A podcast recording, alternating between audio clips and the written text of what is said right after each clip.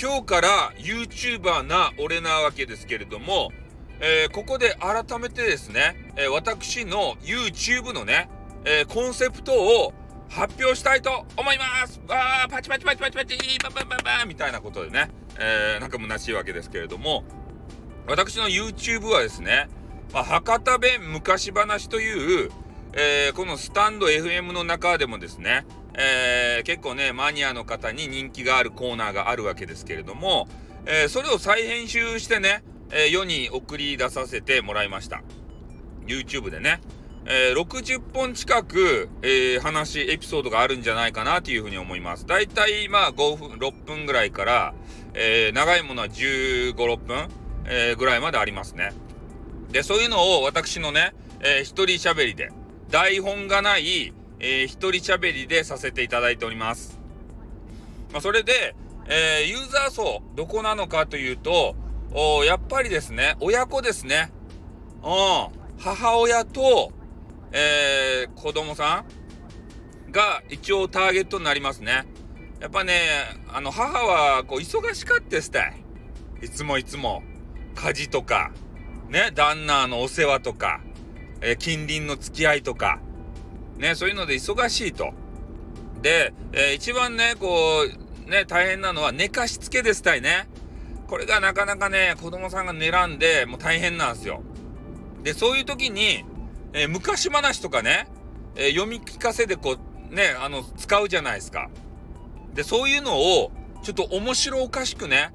えー、私なりに解釈した昔話。で、そういうのを聞いていただくことで、えー、子供さんがですね、えー、なかなか寝ないと。じゃあ、スタイフさんの、え昔話をかけてあげるから、ね、布団に行こうよ、ということで、え子供さんがわーいと、やったスタイフさんだって言ってから、もう立ち位置はヒカキンですって。ね、ヒカキンさんを、えー、モデルに、ね、えー、19時に設定させていただきました。で、毎週月曜日の19時に、えー、新作が入ります。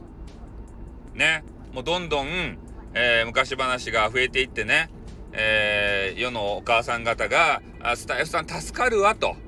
ね、スタイフさんのおかげで、えうちの子はですね、えー、もうお行儀よく、えー、もう時間通りに寝ることができてますよ。ありがとうございますというコメンティング欄で埋まるのを夢見てますね。うん、女性の方の。なんか変なね、2チャンネラーとかのあのコメンティングはいらんすね。ね。気持ち悪いんじゃいとかね。消えろとかね。カスとかね。そういうのを、あの、もらったらへこむんで、ね。これダメですよ。あの、書いたらダメですよ。うん。ほんとね、お母さんたちの苦労ってわかるわけですよ。ね。もう寝不足で。で、えー、まあ、自分のね、家事とかさ、いろんなことしないといけないんですけど、えー、お母さん方で言うとね、寝かしつけで一緒に寝ちゃうということもありますんでね、えー、特に、まあ、私の声はですね、えよくこう、眠りを誘う声だねっていうふうにも、え言われたりもしますので、